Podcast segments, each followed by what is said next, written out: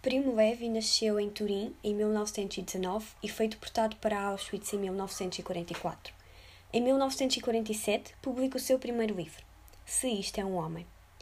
Este livro foi inicialmente rejeitado, mas atualmente é um best-seller da literatura mundial.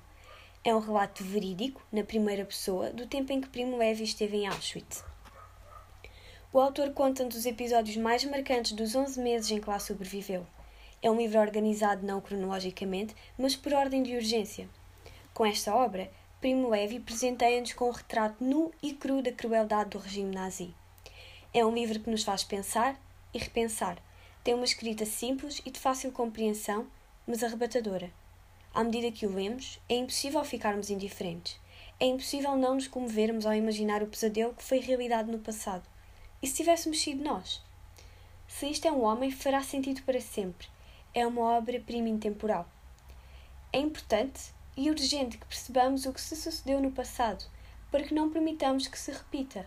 O racismo e a xenofobia são preconceitos, não só de antes, mas de agora, embora sem fundamento, e este testemunho só nos vem prová-lo. Ler Primo Levi é urgente, questionar o mundo e a facilidade com que se estabelecem preconceitos é necessário, para que contra eles possamos votar.